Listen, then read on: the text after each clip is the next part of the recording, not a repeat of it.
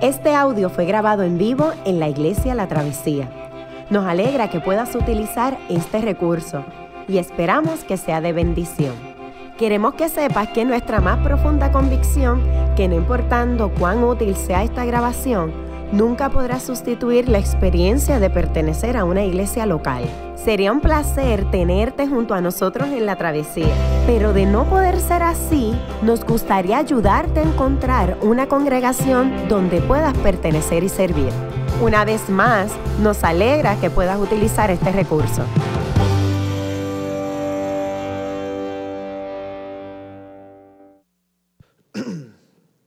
Vamos, permítame entonces comenzar y quiero iniciar leyendo los versos del 1 al 18, al 19.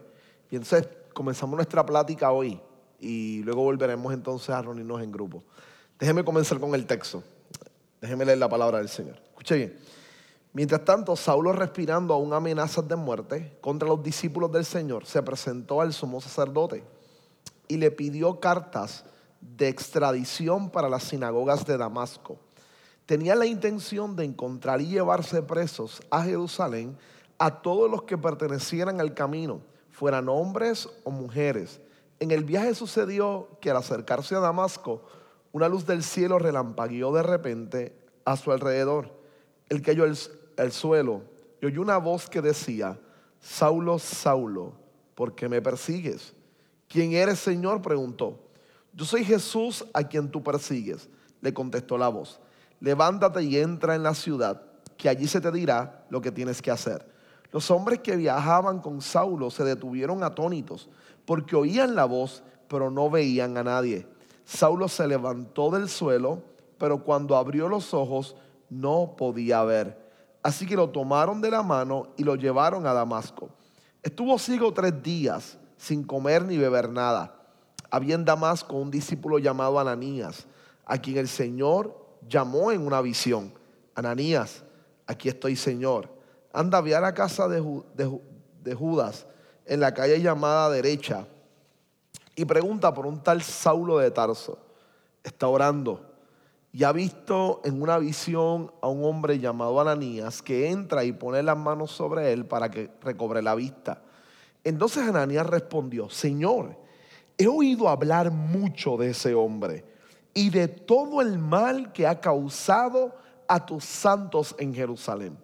Ahora lo tenemos aquí autorizado por los jefes de los sacerdotes para llevarse presos a todos los que invocan tu nombre. Ve, insistió el Señor, porque ese hombre es mi instrumento escogido para dar a conocer mi nombre tanto a las naciones y a sus reyes como al pueblo de Israel. Yo le mostraré cuánto tendrá que padecer por mi nombre. Ananías se fue y cuando llegó a la casa le impuso las manos a Saulo y le dijo, hermano Saulo, el Señor Jesús que se te apareció en el camino me ha enviado para que recobres la vista y seas lleno del Espíritu Santo. Al instante cayó de los ojos de Saulo algo como escamas y recobró la vista. Se levantó y fue bautizado y habiendo comido recobró las fuerzas. Muy bien, déjeme comenzar, este, ya que hemos tenido unos miércoles sin estudio bíblico, déjeme iniciar tal vez con un pequeño repaso, como siempre, para caer en, en, en este capítulo número 9. El libro de Hechos, lo que está narrando, como hemos discutido en otras clases, es esencialmente la historia de los comienzos de la iglesia.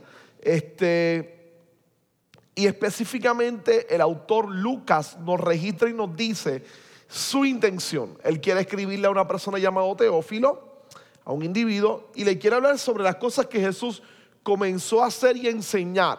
Y para eso escribió el Evangelio según Lucas. Es el mismo autor del libro de Hechos.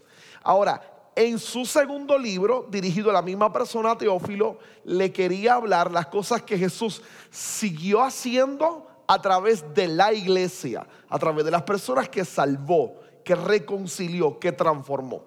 Y esa es la historia que ahora nos está presentando. En esa historia él tiene dos propósitos. El primero es mostrarnos a nosotros lo global de Dios. ¿Y en qué me estoy refiriendo con eso?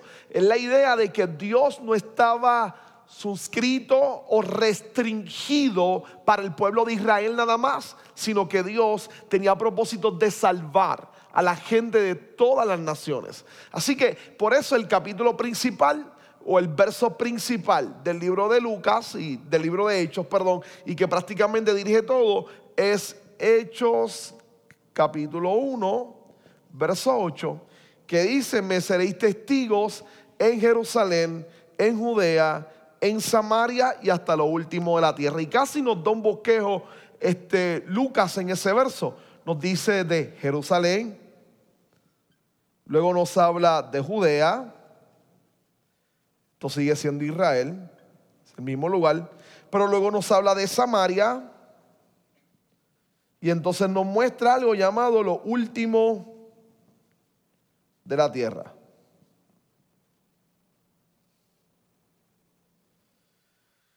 Interesante, lo último de la tierra, tal vez para el primer siglo, hasta donde se expandía el imperio romano, la expansión más distante del imperio romano es un país llamado España en aquella época.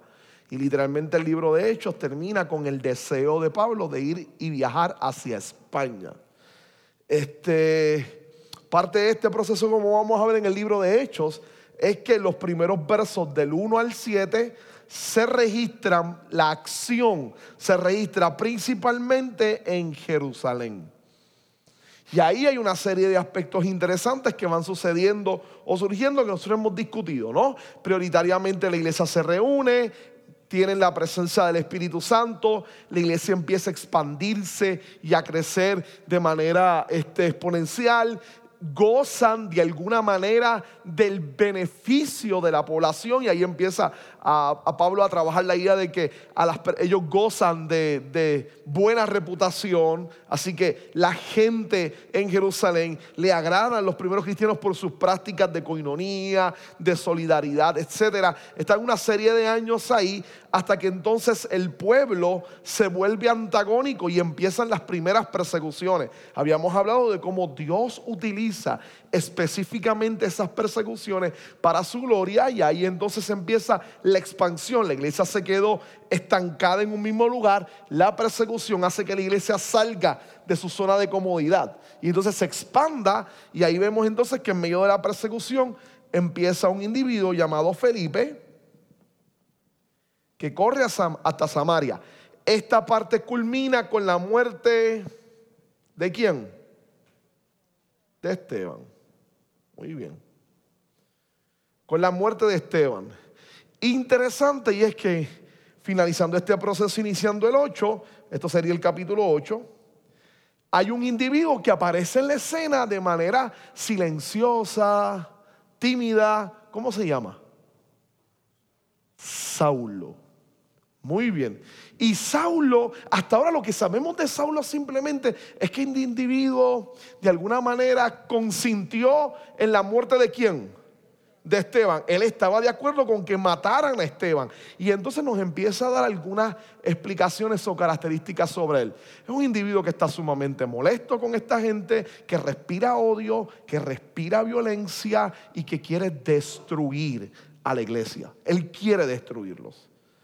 Así que si de alguna manera nosotros no supiésemos o no conociéramos el resto del libro de Hechos, hasta este momento nosotros tendríamos una clara imagen. Dios está utilizando un grupo de muchachos llamados que vienen de orientación griega, pero viven en Jerusalén. Dos de ellos eran Esteban y Felipe. Pareciera ser que Esteban iba a ser el hombre que Dios iba a usar. De repente lo matan. Hay un enemigo de Dios y de su obra y se llama Saulo. Eso es lo que tenemos hasta el momento. Y hasta el instante la persona de Saulo es un antagonista poderoso en contra de la iglesia. Ahora el capítulo 9, digo, dije al principio que era dramático e importante porque le da un cambio a la narrativa completa del libro de Hechos. Completa. Porque da, por lo que leímos ahora, nos encontramos con que el chico que es el enemigo principal acaba de tener una experiencia con Jesús. Y ahora Jesús le acaba de decir que lo va a usar para su gloria. Entonces, ahí es donde nos vamos a encontrar hoy y vamos a ver lo impresionante ¿no? de, esta conversión. Ahora, si usted alguna vez había leído esto o había visto fotos o imágenes, uno de los pequeños problemas que tenemos con esta porción bíblica es que tal vez no la conocemos o hemos escuchado tanto de ella que podemos escapar a lo, a lo que nos quiere señalar. Una de las primeras cosas que tenemos que decir es que Pablo, por lo menos el texto, no nos dice que estuviese en un caballo. Si la gran mayoría se cayó del caballo, pues mira, no sabemos si andaba en caballo o andaba a pie o andaba este, en mula. No sabemos en qué andaba, simplemente se cayó. Así que la idea del caballo no aparece. Ahora, ¿quién es Pablo? Y esa es una buena pregunta. Bueno, ¿quién es Saulo? Hasta ahora no lo vamos a llamar Pablo todavía, pero ¿quién es Saulo? Nosotros sabemos posteriormente por sus propias expresiones quién sería él. Y vamos a tomar algunas características de quién es este hombre llamado Saulo. Lo primero es que este chico llamado Saulo no es natural de Jerusalén. Él no es natural de Jerusalén. ¿Dónde nació él? En Tarso, en Cilicia. Él es de Tarso. Sus padres son judíos, devotos, y se dedicaban a crear tiendas de campaña y a venderlas, tiendas donde la gente pudiese vivir, ¿no? Estamos hablando del, del primer siglo, este, zonas desérticas, así que muchas de estas civilizaciones vivían en tiendas, no en casas de concreto, en tiendas. Ellos se dedicaban a este tipo de negocio, así que era un negocio lucrativo, lo que lo, lo más probable le permitió cierto acceso a una buena educación, como nosotros lo sabemos, por varias instancias. Lo primero es que Pablo tiene ciudadanía romana. La única manera para tú tener ciudadanía romana es que hayas nacido de alguna persona que la tuviese posteriormente y que hubiese sido nativo de Roma o de Italia, o segundo, que lo hubieses comprado, que por medio de tu posición social elevada, tú comprabas la ciudadanía romana. ¿Por qué es importante la ciudadanía romana en aquel momento? Porque te permite pasearte por todo el imperio con libertad. No solamente eso, sino que te permite recurrir a ciertos aspectos legales en momentos en que lo necesites. No se trata igual a un ciudadano romano que a una persona que no posee la ciudadanía romana. Así que no, no, quiero hacer la comparación necesariamente, pero pudiera hacer la noción con la ciudadanía americana, ¿no? que de alguna manera da una libertad de movimiento este, en el mundo y de alguna forma le permite al ser humano, pues entonces, o por lo menos que son ciudadanos norteamericanos, ciertas ciertas ayudas en ciertos lugares, en otros lugares la idea de tener ciudadanía americana no es tan bueno, pero este, de alguna manera nos permite cierta movilidad. Él se dedica entonces también a la construcción de tiendas. Él proviene de una familia, como le dice, judía, y su familia proviene de la tribu de Benjamín. Su nombre incluso es importante porque es parte de la tradición de esa familia, de la tribu de Benjamín, de, de Israel. ¿Quién es el personaje, uno de los personajes más famosos de esa tribu en el Antiguo Testamento? Un individuo llamado Saúl. Saúl es el primer rey de Israel. Saulo es la transliteración griega del hebreo Saúl. Él tiene el mismo nombre del primer monarca o del primer rey de Israel. Así que es un nombre que corre en la tradición de la tribu, de la tribu de Benjamín.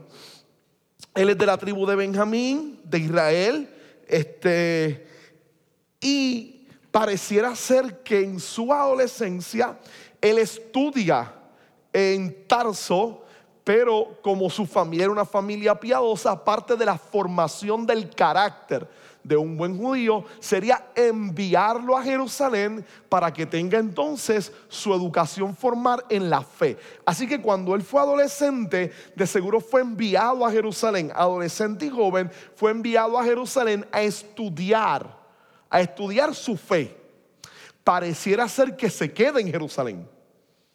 Porque decide entonces dedicarse a la vida religiosa. Él decide dedicarse a seguir estudiando la fe. Así que se vuelve parte y según su propio testimonio, en aquel momento en el judaísmo de su época habían varias escuelas de pensamiento.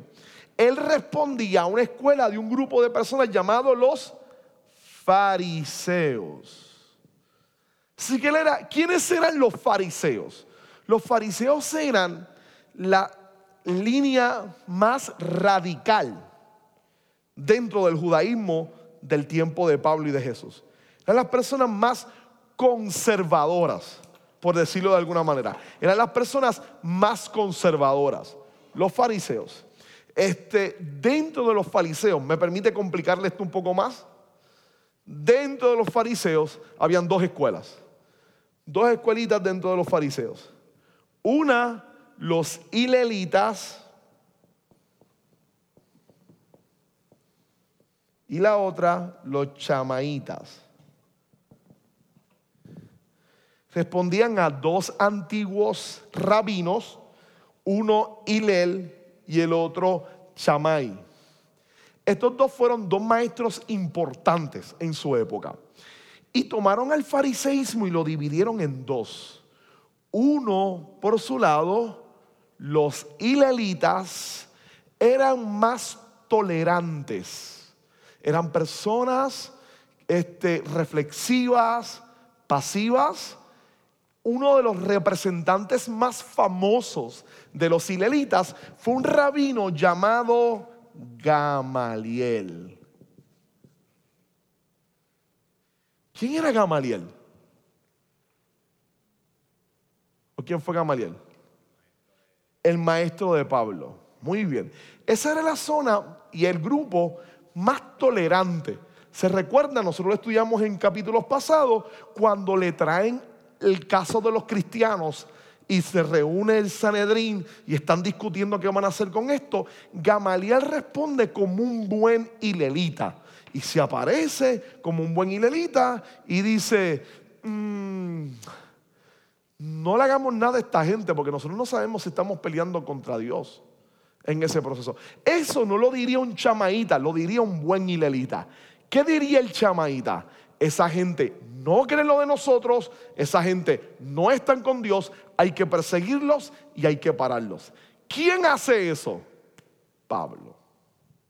Así que la gran mayoría de los académicos hoy en día, específicamente por una cita que Pablo dice, que él es fariseo de fariseo, esa expresión de fariseo de fariseo, tiene una gran repercusión a que lo más probable él pertenecía al grupo de los chamaitas. Así que Pablo está aquí. Es interesante porque fue tan buen estudiante que se fue al bando contrario de su maestro. Y esto lo hace a un individuo genialmente inteligente, pero nos muestra ya su carácter. Él se va al sector más radical de los radicales en el judaísmo del primer siglo. So, Pablo cree firmemente que todos aquellos que no creían igual que él merecían la muerte. Déjeme volverlo a repetir. Pablo o Saulo creía firmemente que todos aquellos que no creyeran igual que él merecían la muerte. Ahora vamos a ver cómo el mismo Lucas nos dice que nos, recibe esto. Miren los versos primero. ¿Cómo se representa a Saulo en los versos unidos? Vamos, ¿qué era lo que usted tenía que, anotar ahí? ¿Cómo, ¿Cómo, nos presenta Saulo? Es una serie de adjetivos interesantes ahí. ¿Cómo lo presenta? Muy bien. Muy bien. Lleno de ira, odio, astuto. Miren la expresión de la nueva versión internacional. Respirando aún amenazas de muerte respirando aún amenazas de muerte, amenazando a la gente con la muerte. Pablo no vacilaba. Él está arrastrando y sacando gente de sus casas y llevándolo preso. Contra los discípulos del Señor, ¿a dónde va él? Muy bien, sí, él es, el perseguidor. ¿A dónde va él? muy bien, donde el sumo sacerdote, donde el que controla el templo, el líder principalmente del templo, él va donde él y le pide automáticamente que le dé el permiso para extraditar, para sacar de sus países a los creyentes y llevarlos a Jerusalén para enjuiciarlos. Y ya todos sabemos cuál es el tipo de juicio que le gusta a él. ¿Cuál es el juicio que le gusta a él? Apedreamiento parece. Fue el caso de Esteban. Así que está buscando gente para...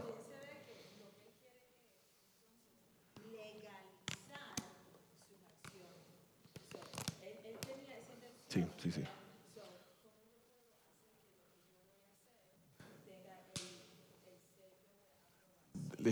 Gracias por eso, déjame explicarlo, exacto. En los romanos, los romanos cuando ellos conquistaban un terreno eh, o un, país, ellos no imponían sus leyes de cantazo completa. Ellos le permitían de alguna manera a las autoridades locales que continuaran con su manera de proceder, inclusive con sus culturas. Eran literalmente así. El caso con Jerusalén es diferente porque el problema con los judíos es que constantemente les da con sublevarse y con rebelarse y con formar motines. Así que ellos permitían a las autoridades judías que reinaran sobre Jerusalén, pero les dividieron las zonas de influencia en tretarquías o en cuatro diferentes espacios de dominio y se lo dieron a una persona diferente. Pero Jerusalén y todos los asuntos religiosos estaban dominados bajo la gente que gobernaba el templo, el sumo sacerdote. Así que cuando ellos querían enjuiciar a alguien, de alguna manera el poder romano no intervenía, los dejaba que ellos lo enjuiciaran. ¿Se recuerdan el caso de Jesús? Específicamente en su juicio en la semana antes de, morir en la cruz, este, exactamente a él lo llevan. Lo llevan ante las autoridades y es Pilato el que se los entrega. Y le dice, a ustedes, ¿cuál es, ¿cuál es el cargo que tienen con él? Pues el cargo que tienen con él es que él dice blasfemia, pero es que ellos no lo pueden ejecutar por eso, porque es un asunto religioso. Así que Pilato no puede hacerlo. Pilato se lo va a entregar y ellos le van a solicitar a Pilato que ponga, por eso es que Pilato lo quiere soltar, ese es un asunto de ustedes, no es un asunto del imperio romano. Ah, pero entonces ellos le añaden al asunto del aspecto religioso sublevación o motín, o que él quiere levantar una revuelta. Y ahí entonces Roma interviene y lo crucifica que es la manera de matar a las personas que querían producir revueltas. Así que ese es el tipo de dinámica él tiene que ir a las autoridades judías porque es un asunto que compete a la religión judía. Así que Roma le permite a ellos enjuiciar. Interesante porque en un momento dado en la vida de Pablo, los propios judíos lo van a querer sentenciar y van a aliarse con los romanos para que lo maten. A él lo van a arrestar y él decide apelar a su ciudadanía romana para que, porque entonces si él apela a su ciudadanía romana, el caso no se ve en Jerusalén, el caso se ve en Roma. Y tienen que acusarlo en cortes romanas. Es parte de, la, de, lo que está sucediendo a nivel sociopolítico, que es importante. Por eso, porque él entonces busca este, las la autorización por parte del sumo sacerdote de las autoridades judías. Le pide carta de extradición para las sinagogas de Damasco, de manera que van a enjuiciar y a sacar a los creyentes en ese lugar.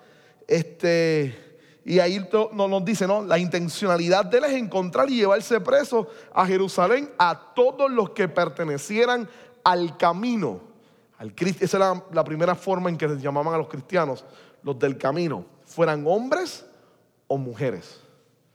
Así que estamos hablando de un tipo sumamente despiadado que está buscando personas para que los enjuicien y probablemente los maten. Así que él va a sacar gente de la sinagoga y se los va a llevar. Y todos los tipos que él tiene atrás de él no son santos de la caridad. Son tipos que van a entrar en los poblados, a arrancar gente que no creen igual que ellos y a llevárselos para matarlos. Este es Saulo. ¿Ok? Este es Saulo. Ahora, la segunda pregunta que corre los versos del 3 al 7 es, ¿cómo se presenta a Saulo en la narración de los versos 3 al 7. ¿Cómo cambia? Ese tipo bravucón que está buscando cartas para llevarse a los creyentes del camino y llevárselos arrestados. ¿Cómo se presenta ahora Saulo? En los versos del 3 al 7, vamos. ¿Cómo se presenta Saulo ahora? Igual de bravucón. ¿Está igual de barabucón? Vamos, ¿cómo lo presenta? ¿Ah? Muy bien, hay un espacio donde está desorientado. ¿Qué más? Dale, que Lucas está describiendo esto con una claridad increíble, ¿no? Al principio aparece un tipo respirando amenaza, bien erguido, bien molesto, y de repente... Muy bien. Y acá bien erguido, amenazante, y acá en el suelo tirado. Es que hay una distinción bien marcada de, este, de estas dos escenas. Este, ¿Cuál es la diferencia entre las dos escenas? ¿Por qué aquí está decidido y aquí está desorientado? ¿Por qué aquí está respirando amenaza y aquí está en el suelo con miedo? ¿Cuál es el factor determinante?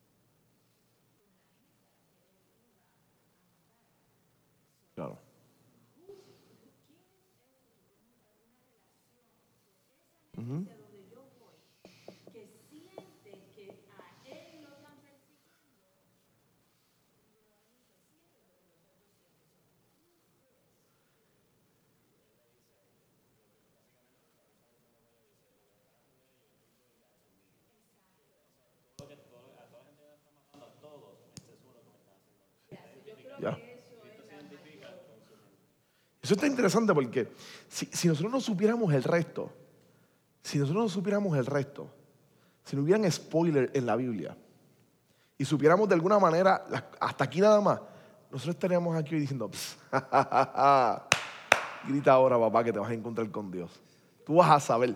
Si Ananías y Zafira se fueron, lo que te espera a ti, brother, es Dios te va a acabar a ti por estar haciéndole daño a su gente. No, eso no es lo que ocurre. Entonces es interesante, definitivo, el, el factor diferente entre ambos, entre la imagen de este Saulo respirando amenaza y de este Saulo desorientado en el suelo, es simplemente la intervención de Dios, de Jesús, del poder de Jesús. That's it. Solo una persona es la que marca y cambia los dos estados de ánimo, el de alguien en el suelo y el de alguien con prepotencia, Jesús. Esto es asombroso. Se, se encuentra con Jesús, escucha la voz que le dice, Saulo, Saulo, ¿por qué me persigues? Definitivo, hay una relación entre Jesús y su gente perseguida, que es, que es, que es impresionante. y yo quiero explorar eso un poco más ahora.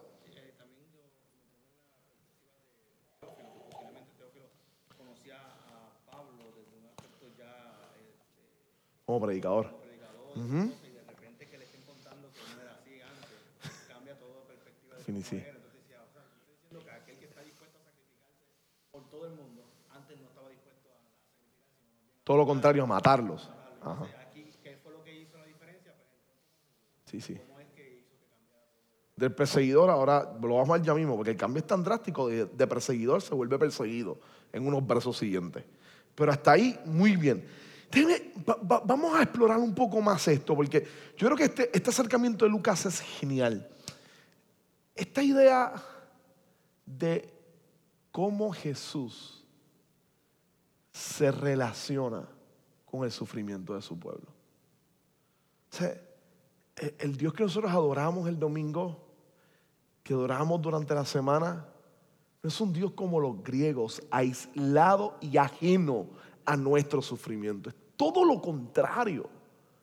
Es, aquel que sufre con nosotros, que camina con nosotros, que está cerca de nosotros, en quien podemos encontrar consuelo y alivio en, en los momentos de adversidad. Así que Él está bien pendiente del sufrimiento de su pueblo, de su gente, y la siente como si fuera de Él. ¿Por qué me persigues? Ahora, esto es lo extraordinario aquí, porque es el mismo Jesús de los evangelios. Y digamos, sí es el mismo, pero de nuevo, o sea, la distinción es que este es el Jesús pospascual. Es el Jesús después de la resurrección, el que está a la diestra del Padre en las alturas. Pero es el mismo en actitud ética, porque Él está asumiendo que el perseguir a su gente es perseguirlo a Él, ¿cierto?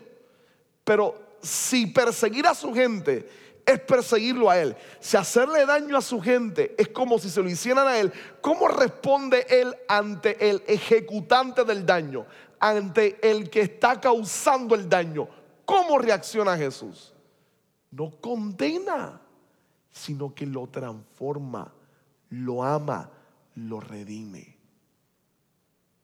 Nosotros escuchamos a Jesús decir, amen a sus enemigos. Nosotros vimos a Jesús amar a sus enemigos por medio de la muerte en la cruz y perdonarlos en la cruz. Pero Jesús ahora, después de la resurrección, está haciendo lo mismo con uno de sus más grandes enemigos. Y lo está amando y salvando por su gracia. Entonces esto, de alguna manera, directamente nos informa de cómo la vida cristiana debe enfrentarse a sus enemigos. Cómo nosotros nos enfrentamos a la gente que nos odia, que nos quiere hacer daño, que nos quiere lastimar, ¿cómo nos enfrentamos a ello? Aquí pareciera que Jesús no está diciendo que solamente hay un camino, el del amor, el del perdón, la misericordia.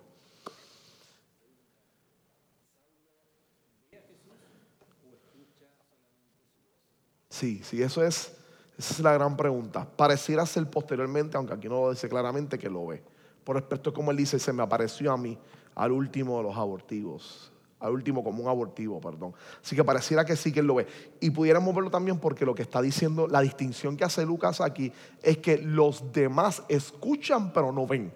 Por consiguiente, pareciera que Pablo es el único que escucha y ve. Y ve también. Así que él lo está viendo.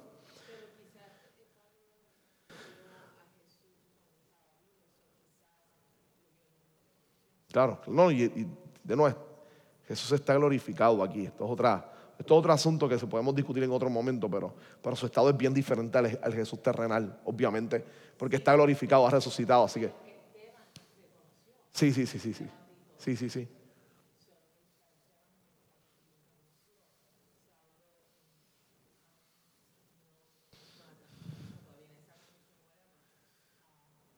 Sí, sí, sí.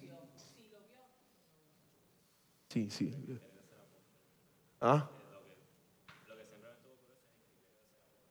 Sí, sí. Exacto, exacto. Si tienes encuentro con Él y de alguna manera lo ves. Y, es interesante, no, de nuevo, está ahí, este, Jesús le dice, yo soy Jesús a quien tú persigues, le contestó la voz, levántate y entra en la ciudad que allí se te dirá lo que tienes que hacer. Y Él definitivamente lo hace. Así que aquí inicia un proceso de conversión por parte de Saulo. Y de nuevo, esto es crucial porque también sirve como modelo. No por lo, no, no, por lo extraordinario de su conversión, pero sí por los elementos que nosotros vemos en la conversión conforme a las escrituras. La salvación no es algo que yo logro, no es algo que yo alcanzo, es algo que yo ejecuto.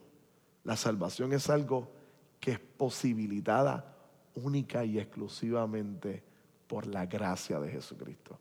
No es que Pablo nunca va a decir, ¿saben qué? Lo que pasa es que yo decidí que, llegó el momento de buscar de Dios. No le estaba buscando a Dios. No va a decir, ¿saben qué? Es que llegó el momento que yo decidí que, que, tenía que buscar de Jesús. Tenía que buscar a Jesús. No, no, no.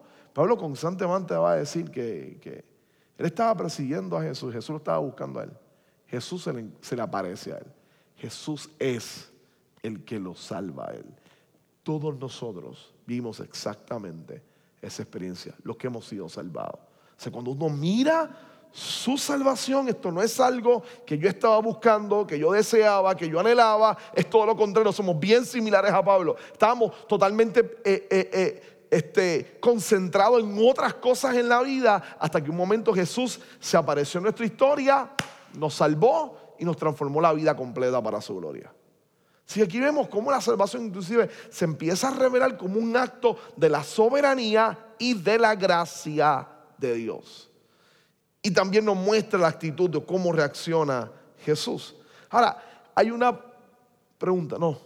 Hay una palabra de Pablo, de, de Jesús a Pablo, a Saulo, perdón. ¿A dónde lo envía? Entra a la ciudad. Y ahí aparece otro individuo más. ¿Cuál es el nombre de ese individuo? Ananías.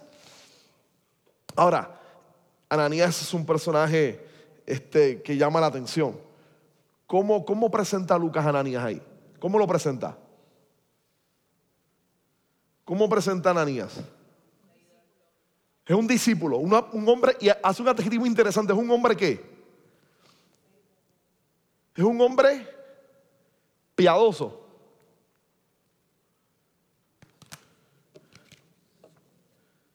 Este.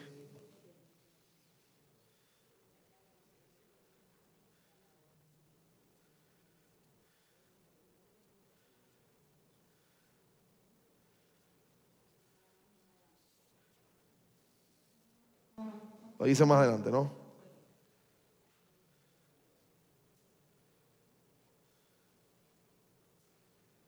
Muy bien. Este individuo llamado Ananías, que es un discípulo del Señor, recibe un llamado directamente de Jesús. ¿Y qué le dice Jesús? ¿Qué le pide?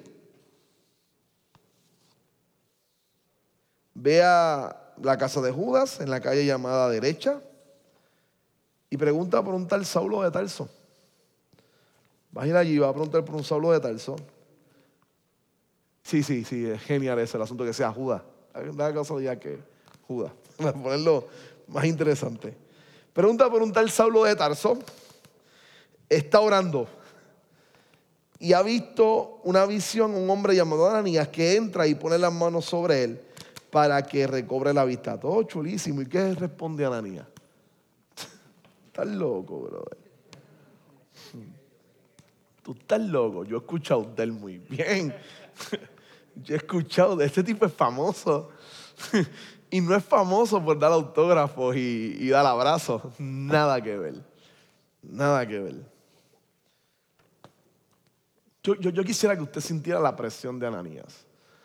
Porque a veces nosotros miramos el texto y déjeme contextualizarlo un poco. Déjeme contextualizarlo. Como si de repente Dios le dijera a usted, vete ante el líder principal de ISIS y dile, ora por él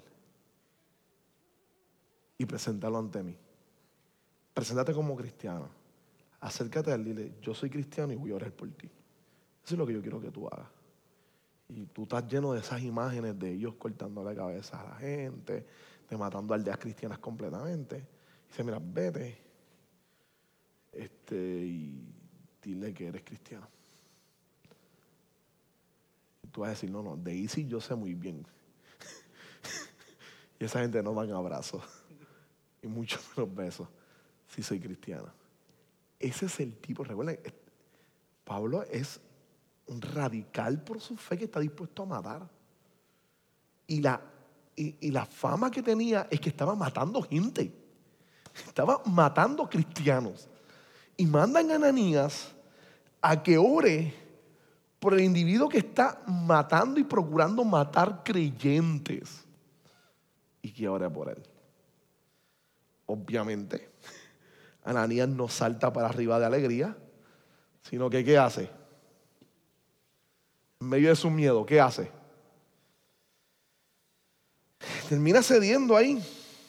Dice que ha oído hablar de él, que lo tienen ahí, que está, tiene autoridad para llevárselos a todos por medio de los sacerdotes y hacerse preso a la gente. Y Jesús vuelve a insistirle, vuelve a insistirle, ve, insistió el Señor, porque ese hombre es mi instrumento escogido para dar a conocer mi nombre tanto a las naciones y a sus reyes como al pueblo de Israel. Y ese verso usted pudiera subrayarlo.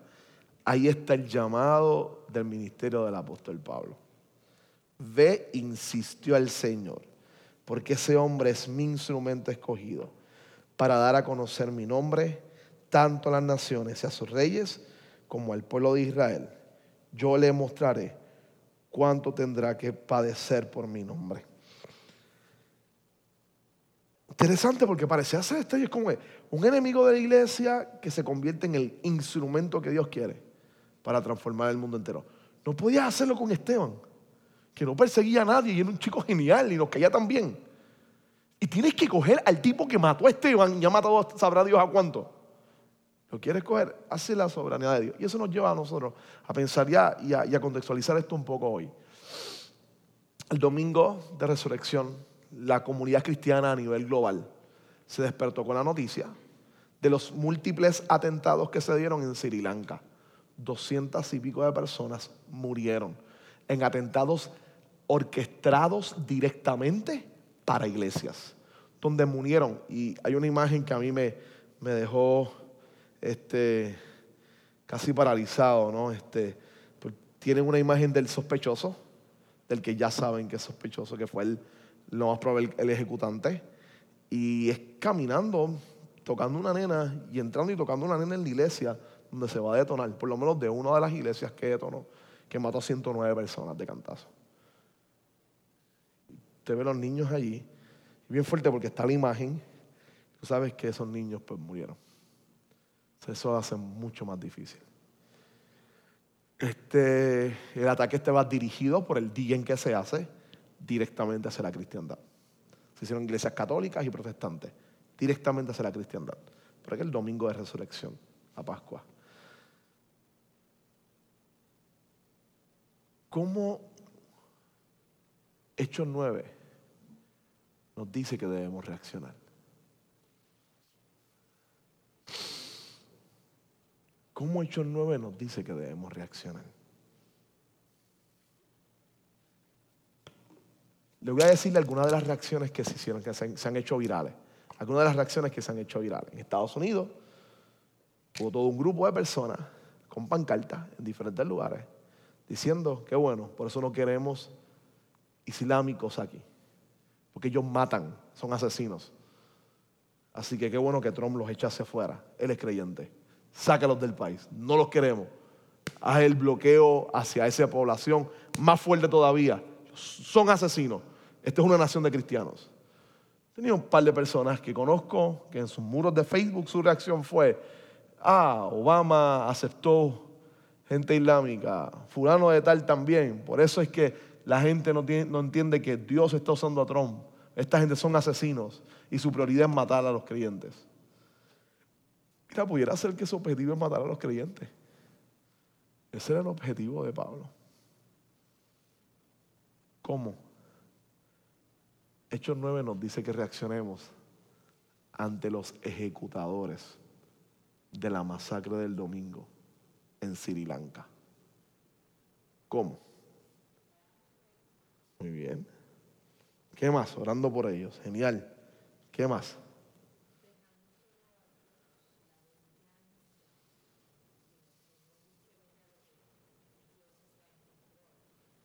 Muy bien. misericordia.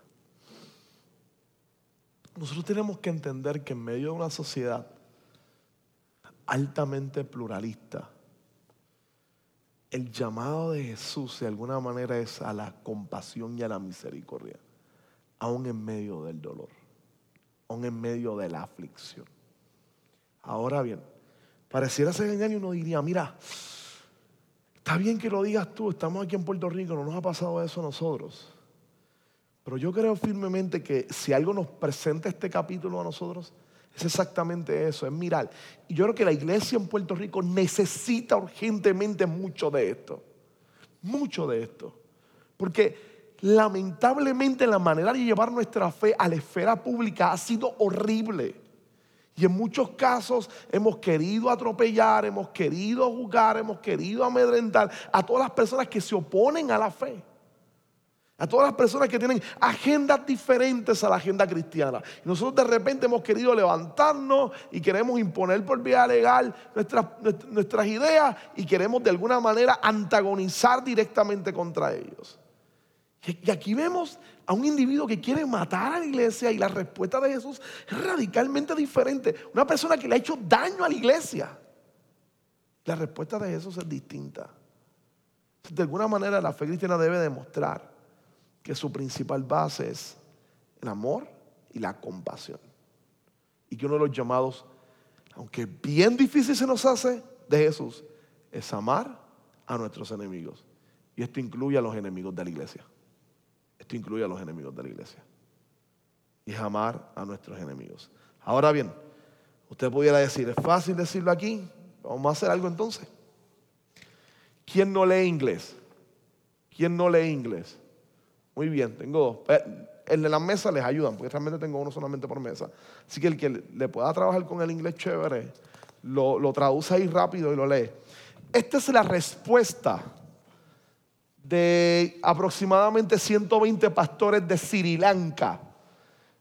Ahí está el link, es un Google Drive que me lo dio porque tuve la bendición de que Gisela conoce al movimiento estudiantil cristiano en Sri Lanka, así que uno llamó a una de sus gente, al Corillo de Abu, y le enviaron las expresiones de la iglesia en Sri Lanka. Yo quiero que usted las lea y sobre todo que lea el último párrafo. Y después de leerla y leer el último párrafo, ¿qué tal si las compara con el capítulo 9 de Hechos Hoy? Reúnanse y alguien que se la traduzca al resto, si puede. Alguien que pueda leerla y traducirla para que el resto tenga la oportunidad de, escucharla, vamos, y de, y de, y de, ¿ah?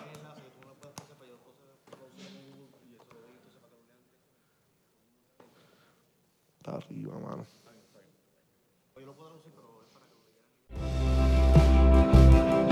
Qué bueno que pudiste escuchar esta grabación. ¿Qué tal si la compartes con otros? Recuerda que hay muchos más recursos en nuestra página latravesía.org, donde también puedes realizar un donativo. Dios te bendiga.